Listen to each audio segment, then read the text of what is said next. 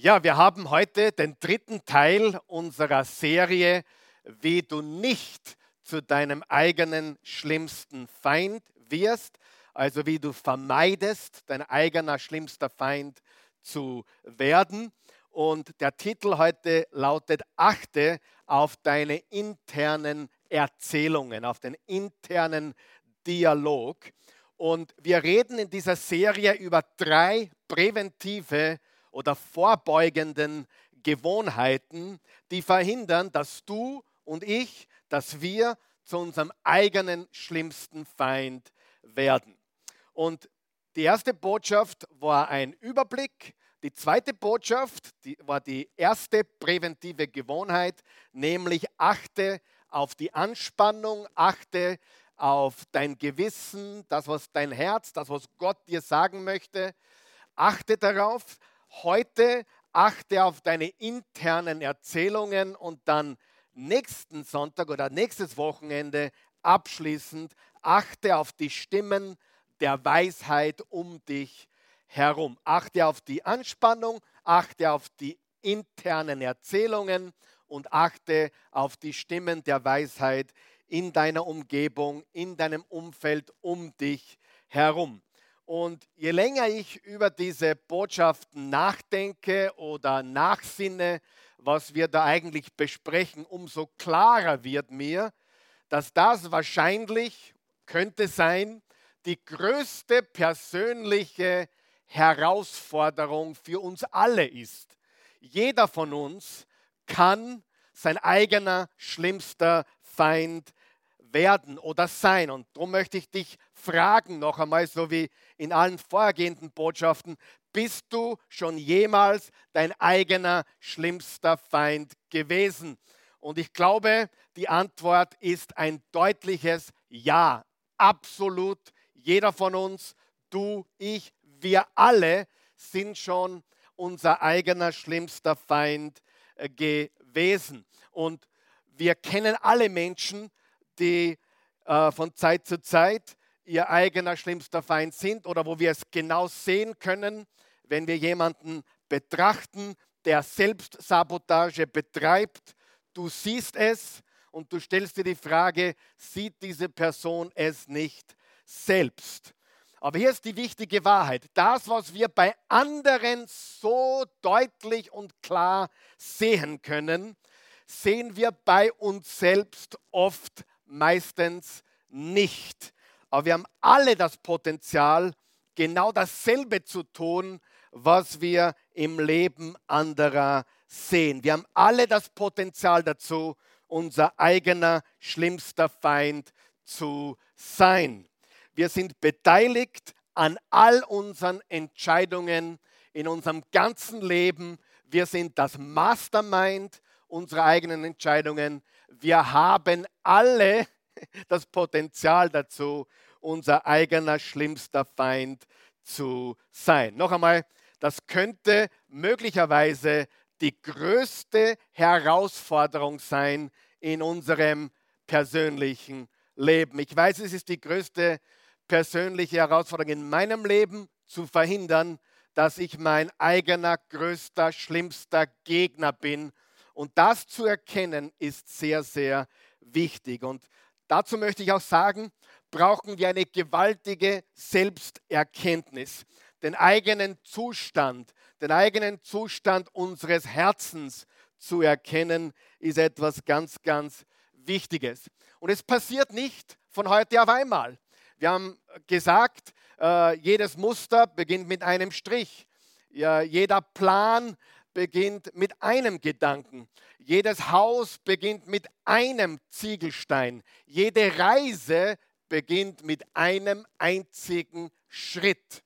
Und es ist so wichtig, dass wir erkennen, wie gefährdet wir alle sind, dass wir zum eigenen schlimmsten Feind werden. Bitte geh nochmal zurück zur ersten Botschaft oder beziehungsweise zur zweiten Botschaft von letzter Woche wo wir von König David und von König Saul gelernt haben, äh, wie es geht, beziehungsweise wie es nicht geht und wie wir auf die innere Stimme hören, die uns sagen will oder warnen will davor, unser eigener schlimmster Feind zu werden.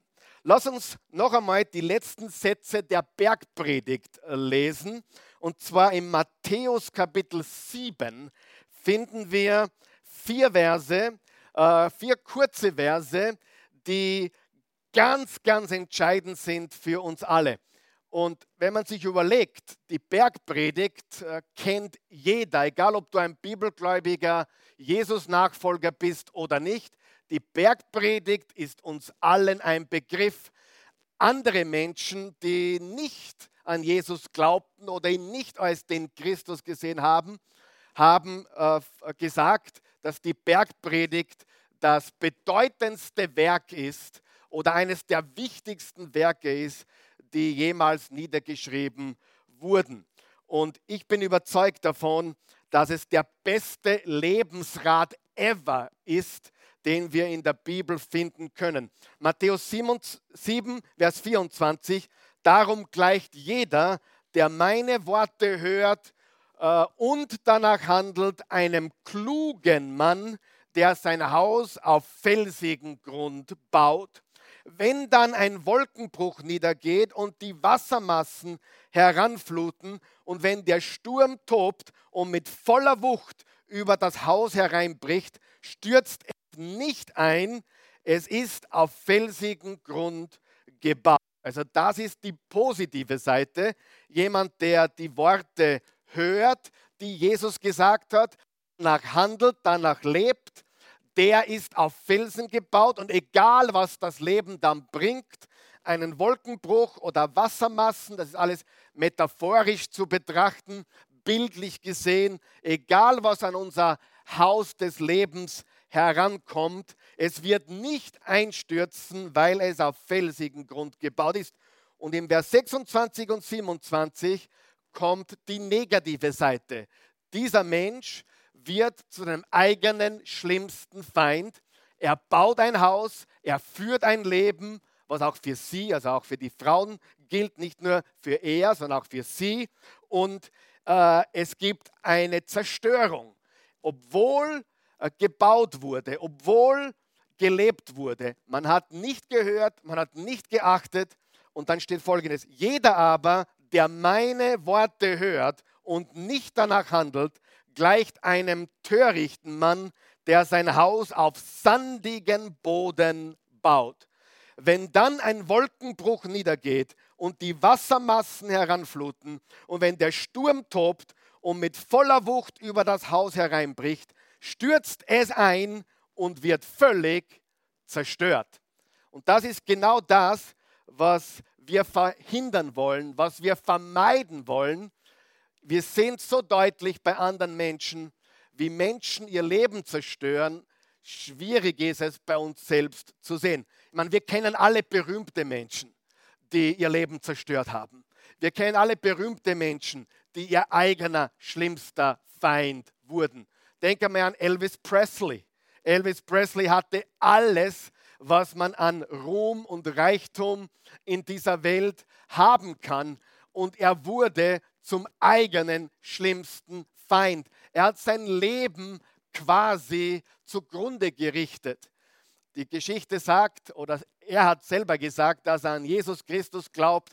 Und die Geschichte sagt uns, dass er wenige Stunden vor seinem Tod noch Jesus Christus angerufen hat. Also er hat ewiges Leben, denn die Bibel sagt, jeder, der an ihn glaubt, wird nicht verloren gehen, sondern ewiges Leben haben. Als Jesus-Nachfolger haben wir das, aber gleichzeitig können wir unser irdisches Leben erwirken äh, und komplett zerstören, wenn wir nicht Acht haben.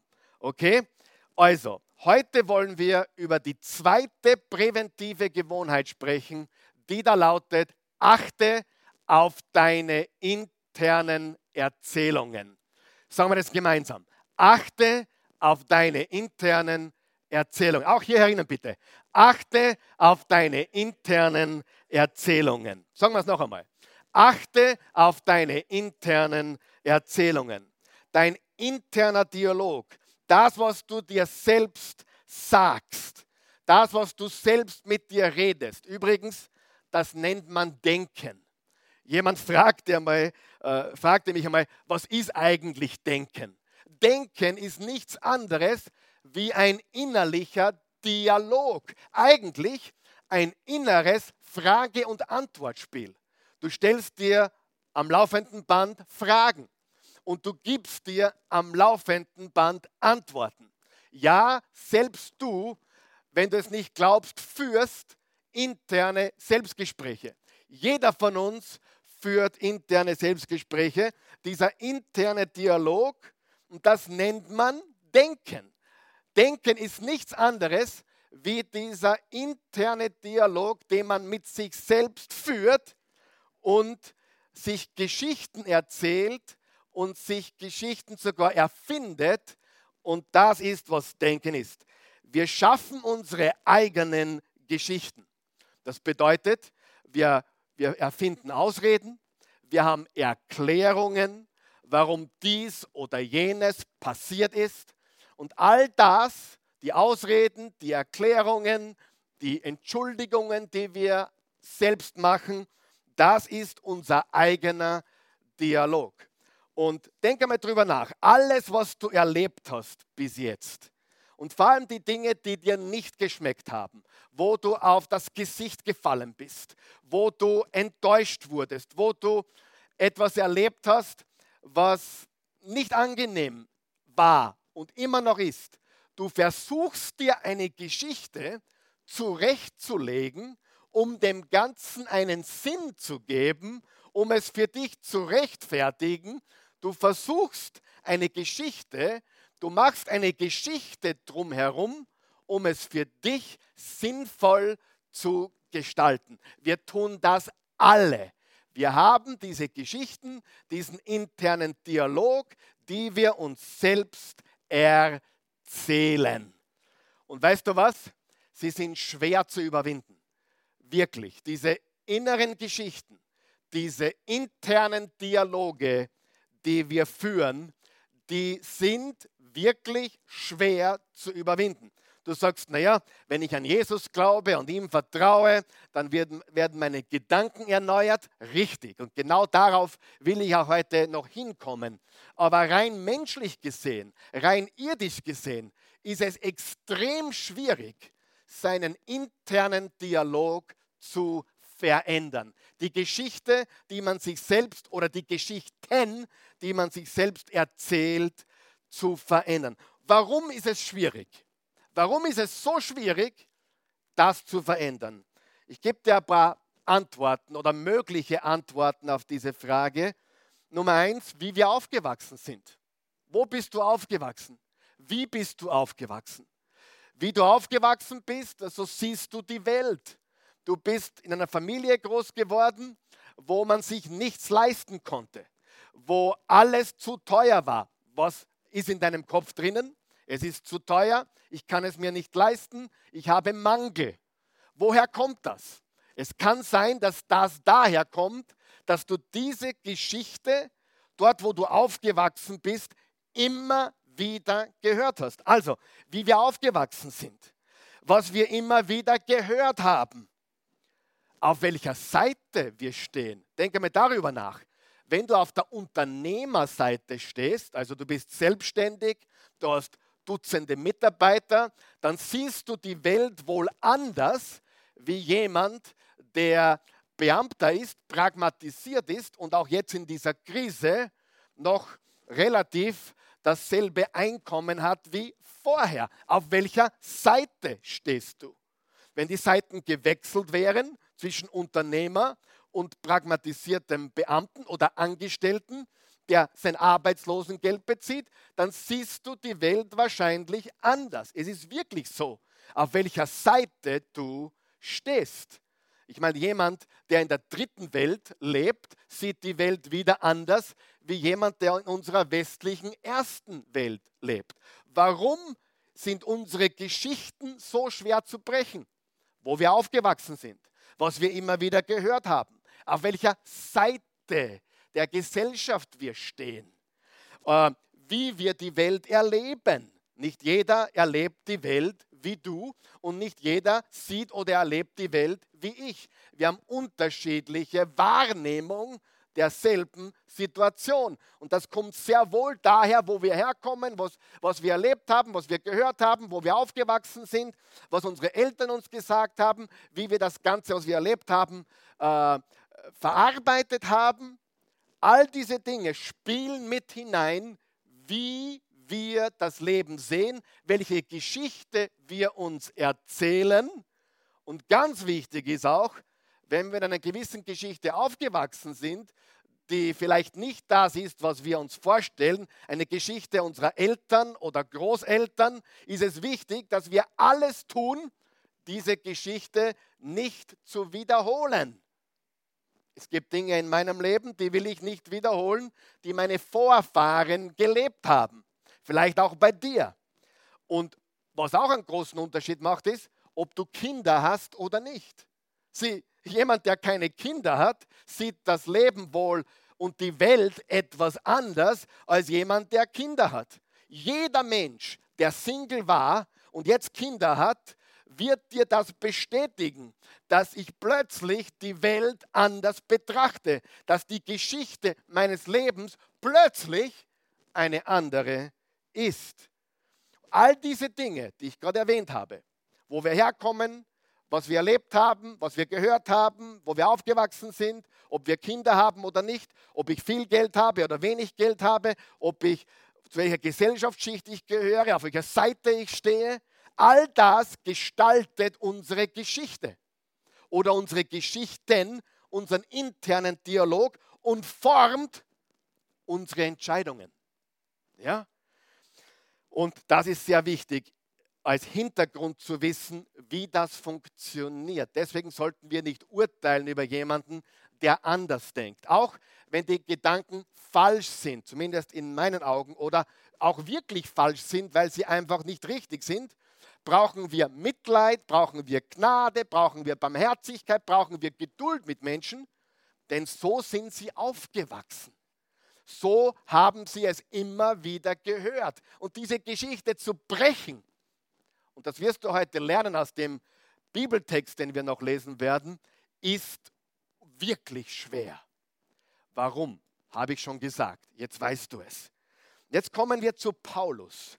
Paulus, früher Saulus, er erlebte die ultimative Bekehrung. Er war auf dem Weg, weitere Christen gefangen zu nehmen, vielleicht sogar zu töten, zu ermorden. Und auf diesem Weg wurde er von seinem Gaul geworfen. Jesus Christus ist ihm erschienen. Er hat Jesus nie zu Lebzeiten, als Jesus auf der Erde war, gesehen, aber er durfte Jesus nach seiner Auferstehung begegnen. Es war eine einmalige, außergewöhnliche Situation. Und er erlebte eine Bekehrung, er erlebte eine Umkehr. Das griechische Wort dafür ist Metanoia und bedeutet Sinneswandel, Wertewandel, ein komplett neues Weltbild. Überleg dir das einmal. Saulus wurde zum Paulus und es sind nicht nur zwei Buchstaben, die da ausgetauscht werden, sondern ein Mann, der Christen als Bedrohung sah, der Christen als Gotteslästerer sah. Dieser Mann wurde zu einem Nachfolger Jesu wahrscheinlich der seinesgleichen sucht. Also Paulus ist mein Idol in der Bibel. Natürlich, er ist nur ein Mensch mit vielen Fehlern, genauso wie du nicht. Jesus ist der einzige Perfekte äh, gewesen. Aber Paulus ist unter uns Menschen für mich der Missionar, der Prediger, der Verkünder, der Reich Gottesbauer, der Welteroberer, der das Evangelium fast im Alleingang mit seinen Helfern in die westliche Welt getragen hat. Und dieser frühere Gotteslästerer, dieser ähm, Verfolger der Christen, der Christen bedroht hat, gemordet hat und glaubte, Gott damit zu dienen, lag falsch. Sag mal, er lag falsch. Er lag falsch. Frage, kann man etwas glauben, so fest glauben und falsch liegen? Absolut. Das ist die interne Erzählung. Du glaubst sie mittlerweile. Du glaubst deine Geschichte. Saulus glaubte seine Geschichte. Saulus war überzeugt, er macht das Richtige. Und das war kein dummer Mensch, der war hochstudiert. Vergleichbar heute mit Harvard oder Yale oder Princeton. Der Mann hat studiert bei Gamaliel als Privatstudent. Ein genialer, intellektueller, intelligenter Mensch, Saulus von Tassus.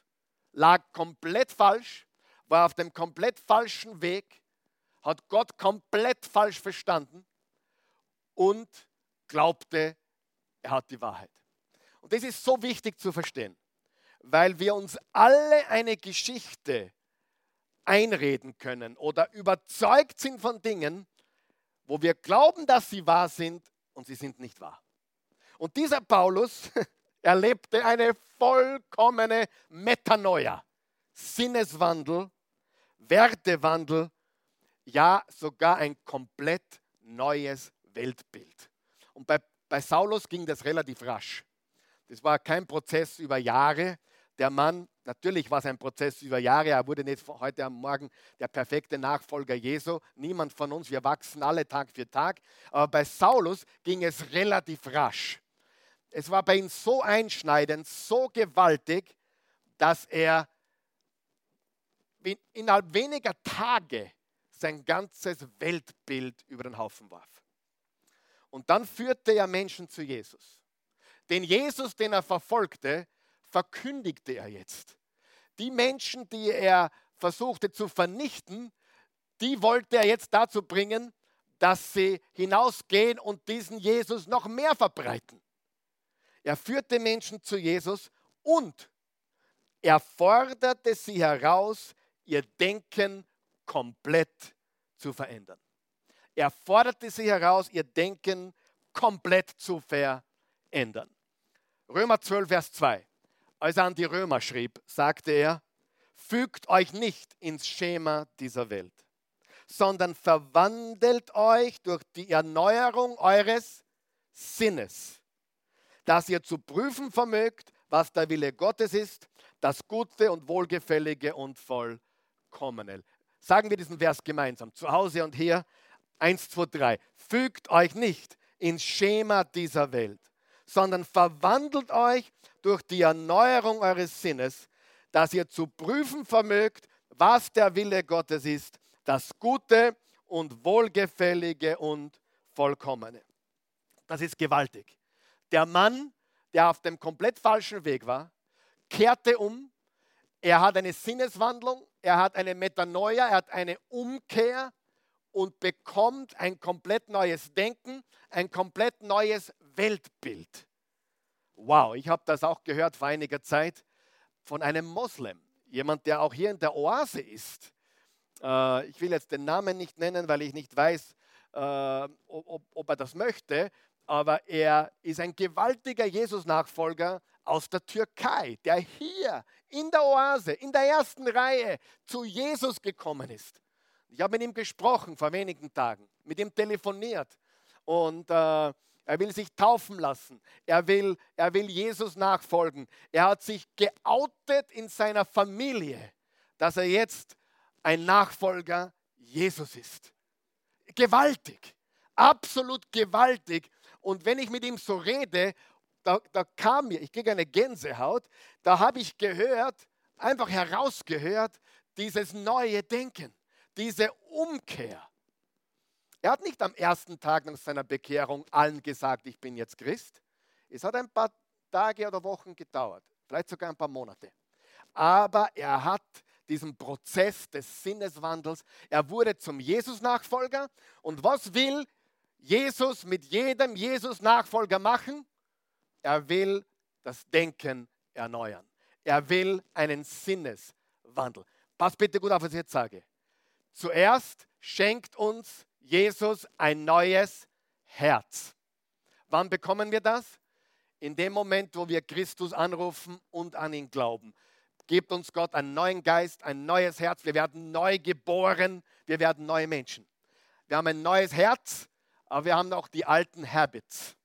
Sagen wir das gemeinsam. Wir haben ein neues Herz, aber wir haben noch die alten Habits, die alten Gewohnheiten. Und in dem Moment, wo wir zu Jesus gehören, ist die Herausforderung, unsere interne Geschichte, unser in, internen Dialog, unser Denken umzuwandeln, zu erneuern. Und das ist gewaltig. Jetzt haben wir den Römer 12 gelesen. An die Römer hat er geschrieben, erneuert euer Denken. Erneuert euer Denken, damit ihr Gottes Wille erkennen könnt. Und dann schreibt er an die Korinther. Und zwar an die Korinther schreibt er zwei Briefe. Aber bevor wir diesen Abschnitt, diese drei Verse im 2. Korinther 10 lesen, möchte ich, dass du auf die Sprache achtest, auf die Kriegssprache, die er verwendet.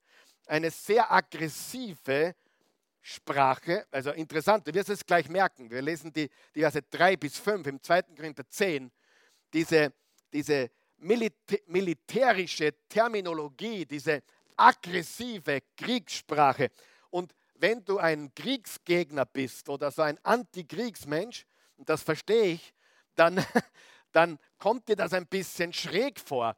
Wie kann Paulus in dieser Art und Weise reden über die Dinge, die wir tun sollten als Jesus-Nachfolger? Äh, warum? Weil es in diesem Fall angemessen ist. Weil es wirklich Dinge gibt, mein Freund, die wir attackieren müssen. Es gibt Dinge, die müssen wir attackieren, die müssen wir angreifen. Und zwar wirklich angreifen mit dem Schwert des Geistes, ist das Wort Gottes, mit dem Schild des Glaubens, mit dem Helm der Gewissheit meiner Rettung, mit dem Panzer oder Brustpanzer der Gerechtigkeit, mit den Stiefeln oder Schuhen der Bereitschaft einzutreten für das Evangelium, mit dem Speer des Gebets. Ich habe irgendwas vergessen, aber keine. Lese es nach im Epheser Kapitel 6. Er schreibt an Menschen, und das ist sehr wichtig, die Korinther, die Römer im ersten Jahrhundert. Er schreibt an Menschen, die ein komplett konträres Weltbild haben wie du und ich heute. Für uns heute wäre es undenkbar, so zu denken. Und zum Beispiel, was dachten die Menschen im ersten Jahrhundert? Zum Beispiel, Menschen sind Privatbesitz. Das war ganz normal, das war nichts Außergewöhnlichkeit, das war selbstverständlich. Manche Menschen besitzen andere Menschen. Sklaverei, ganz normal, nichts Abwegiges für den Menschen im ersten Jahrhundert.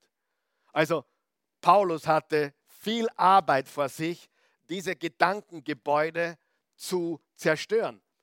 Etwas weiteres, was diese Menschen im römischen Reich damals geglaubt haben, Macht, Macht macht richtig. Mit anderen Worten, wer die besten Waffen hat, die größte Armee hat, hat Recht. Oder wer das Gold hat, macht die Regeln. Also Macht macht richtig. Wir wissen, dass das nicht stimmt. Äh, heute wissen wir das. Und wir wissen auch, dass Menschen kein Privatbesitz sind. Aber ich will, dass du verstehst, als heute westlicher Abendländler, wie die Menschen damals, an die Paulus geschrieben hat, gedacht haben, in welcher Welt sie groß geworden sind. Und das ist genial zu verstehen, um den Text besser zu verstehen. Was sie noch gedacht haben, die Menschen damals, die Götter bestimmen das Schicksal jedes Menschen. Also die Götter. Und lass uns ja die Götter nicht zornig machen. Lass, sie, lass uns schauen, dass die Götter uns gut gesonnen sind. Das war auch verankert im Denken. Wenn, wenn ein Kind frühzeitig starb, das war das Schicksal. Oder eine Mutter äh, ist gestorben bei der Geburt, das war das Schicksal. Die Götter bestimmen das Schicksal jedes Menschen. Was mit einem Dorf passiert, wann, wann eine Katastrophe äh, gekommen ist, das Schicksal, das von den Göttern bestimmt ist. Das war die Denkweise der Menschen, die damals die Briefe erhalten haben von Paulus. Natürlich, viele kamen zu Christus, ihr Denken hat sich allmählich verändert, ihr Weltbild hat sich verändert, ihre Geschichte in ihrem Kopf hat sich verändert, aber Menschen sind Eigentum, Macht macht richtig, und die Götter bestimmen das Schicksal eines Menschen, sind alles Dinge, die falsch sind. Falsch sind. Dinge, die im direkten Kontrast zum Reich Gottes stehen. Ich frage dich jetzt, was denkst du heute oder was glaubst du heute noch immer, was falsch ist? Welche Geschichte? Was hast du zu Hause gehört? Wie bist du aufgewachsen? Ähm, Dinge, von denen du überzeugt bist, dass sie wahr sind, weil du sie eingeredet hast. Aber sie sind und stehen im direkten Kontrast zum Reich Gottes. Gott hat etwas Neues getan in den Menschen.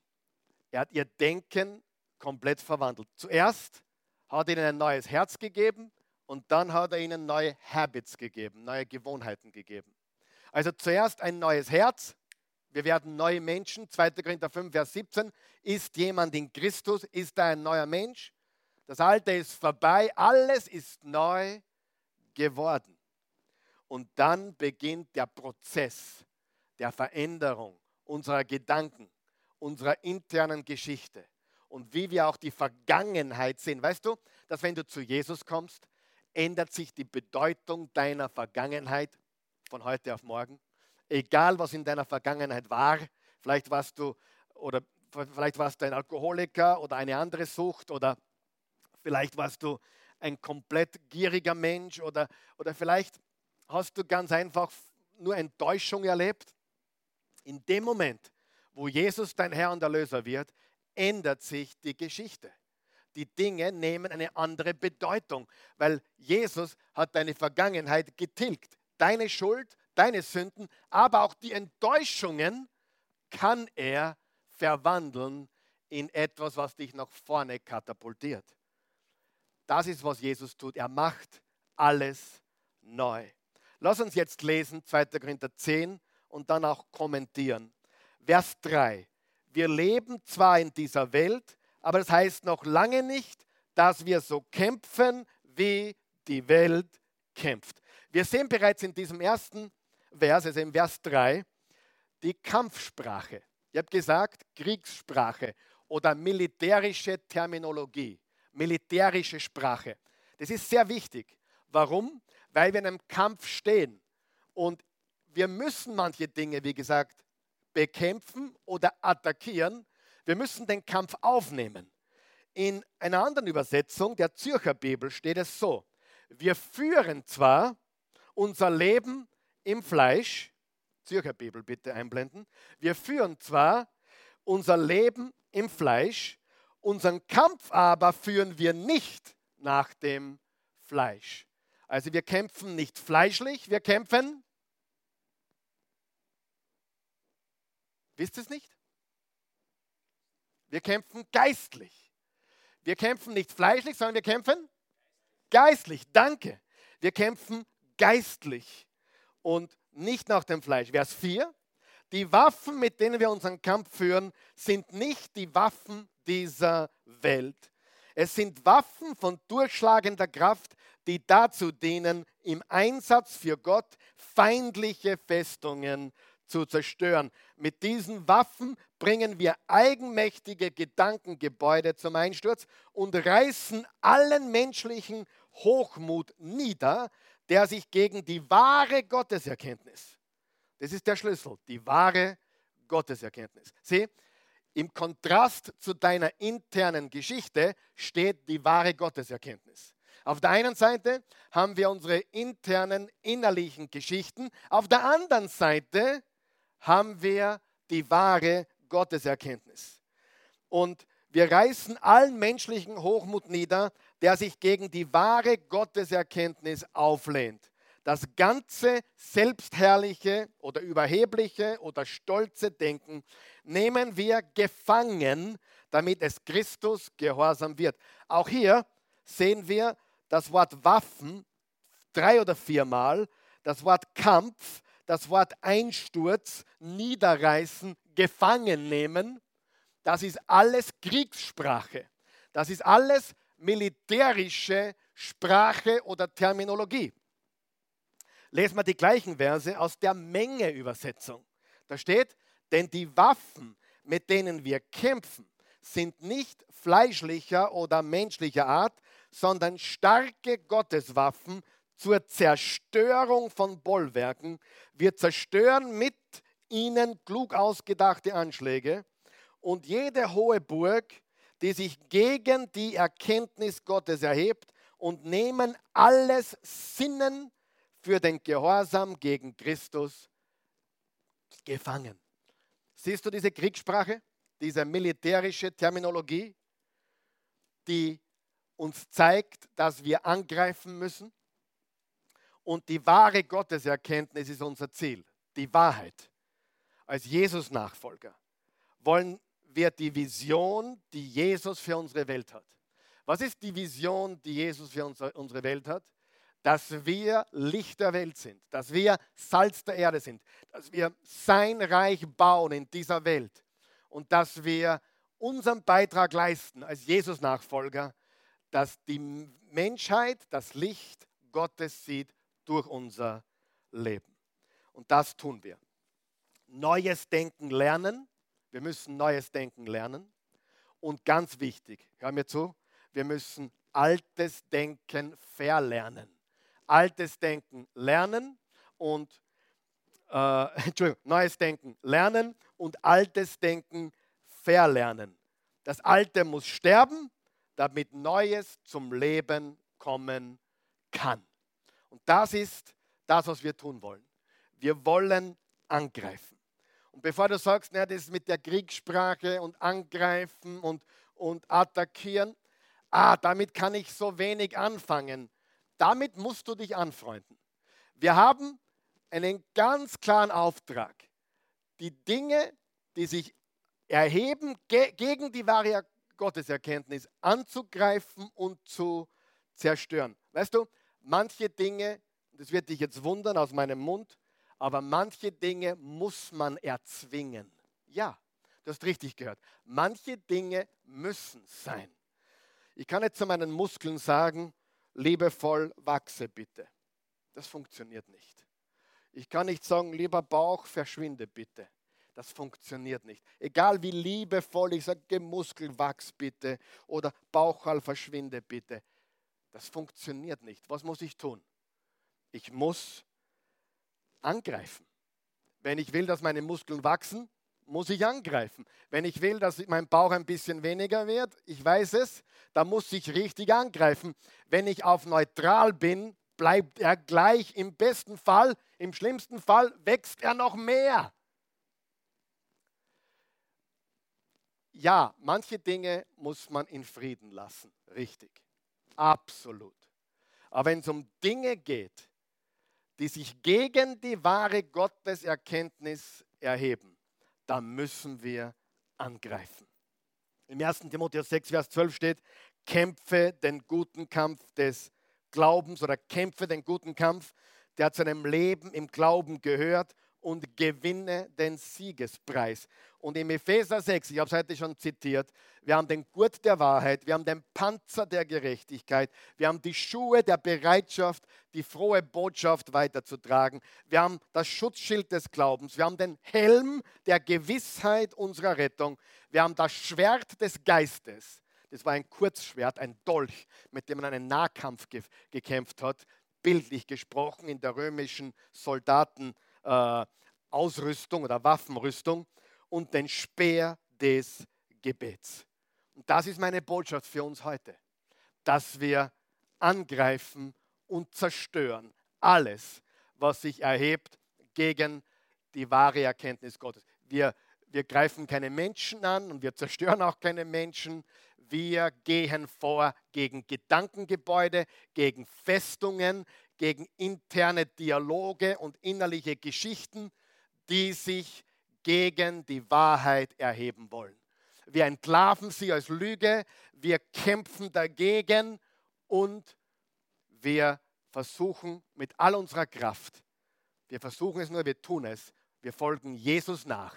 Denn Jesus hat uns in seinen äh, Lehren, in den Evangelien genau gezeigt, wie das Reich Gottes funktioniert liest die Bergpredigt, Kapitel 5, 6 und 7 in Matthäus. Da zeigt er uns, wie wir denken sollen, wie wir leben sollen, auf was wir achten sollen, wie wir bauen sollen, auf Fels und nicht auf Sand.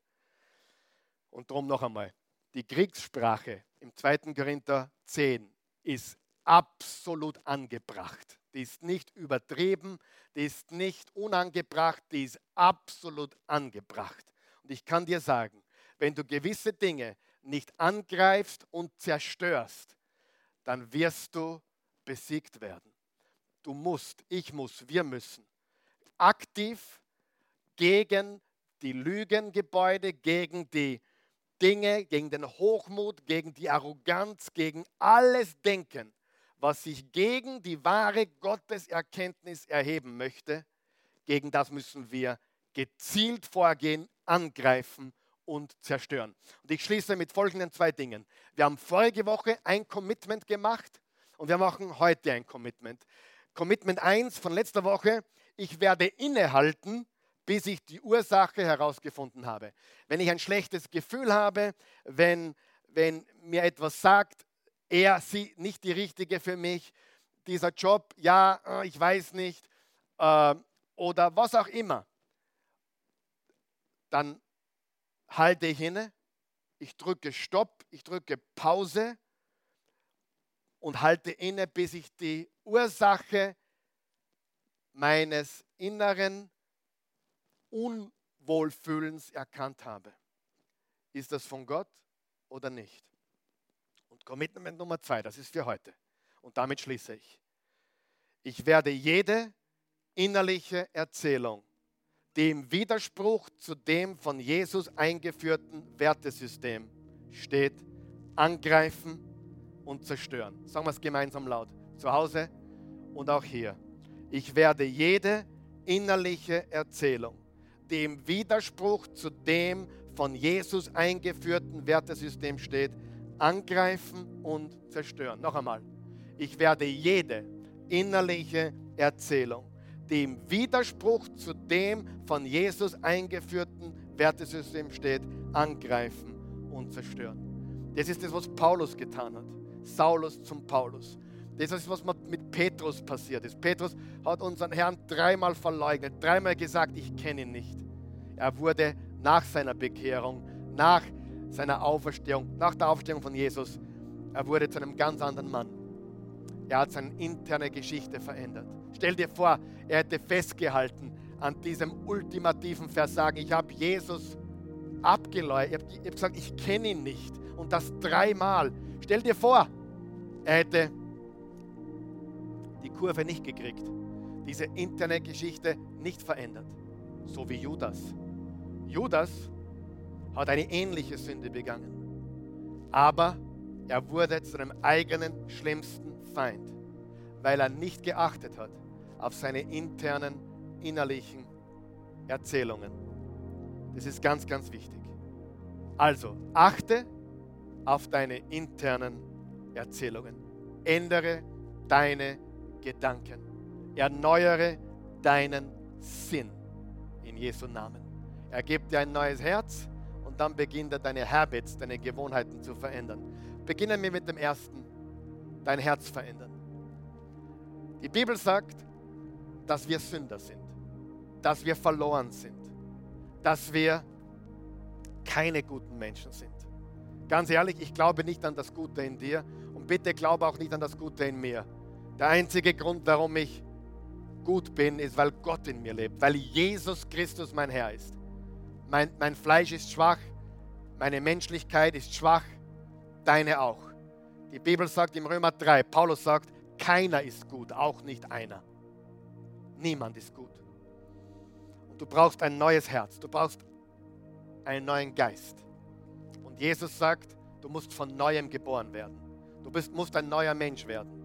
2. Korinther 5, Vers 17, ist jemand in Christus, ist ein neuer Mensch. Das Alte ist vergangen, Neues ist geworden.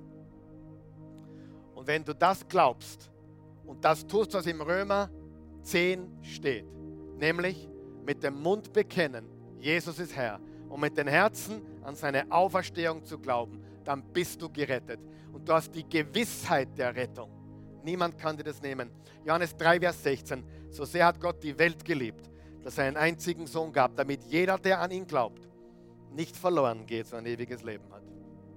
Mein Freund, meine Freundin, Wenn du Jesus nicht kennst, bist du verloren. Ja, du bist verloren. Du sagst, nein, das klingt aber nicht positiv. Nein, das klingt nicht positiv. Ich weiß, das, ist sehr, das ist, klingt sehr negativ, weil es auch negativ ist. Ich bin kein positiver Denker oder positiver Prediger. Ich bin einer mit starkem Glauben. Ich glaube, das Beste gehört denen, die Gott lieben. Römer 8, Vers 28. Denen, die Gott lieben, wirkt alles zum Besten. Ich glaube an die Wahrheit. Die Wahrheit ist sehr, sehr positiv. Sie ist sehr, sehr gut. Aber die negative Seite ist, wenn du Christus nicht kennst, bist du verloren. Ewig verloren.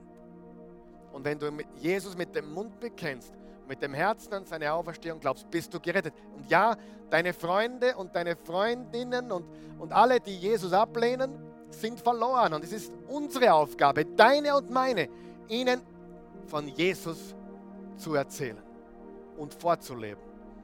Und dass sie auch wirklich wissen, dass wir echte Jesus-Nachfolger sind. Bist du bereit für ein neues Herz? Bete mit mir. Ich bete dir ein kurzes Gebet vor, um dir zu helfen. Ich will dir keine Worte in den Mund legen, ich will dir nur helfen. Bete mit mir. Guter Gott, liebender himmlischer Vater, ich komme zu dir, wie ich bin, ein Sünder. Alles andere ist gut. Ich brauche einen Retter. Heute bekenne ich dich, Jesus, als meinen Retter. Ich empfange dich als meinen Retter. Du bist für die Welt gekommen. Da gehöre ich dazu. Ich glaube und darum habe ich ewiges Leben. Jesus Christus, ich gebe dir mein Leben, ich empfange deins. Ich gehöre dir. In Jesu Namen. Amen. Für die von uns, die ihr Denken erneuern müssen, da gehöre ich ganz, ganz stark dazu. Ich hoffe, du siehst das auch bei dir. Beten wir. Jesus, du hast mir ein neues Herz gegeben. Schenk mir jetzt neue Habits, neue Gewohnheiten. Hilf mir dabei, meine Gedanken zu verändern, meine innerliche Geschichte zu erneuern. Ich vertraue dir, dass du mir dabei hilfst. In Jesu Namen. Amen.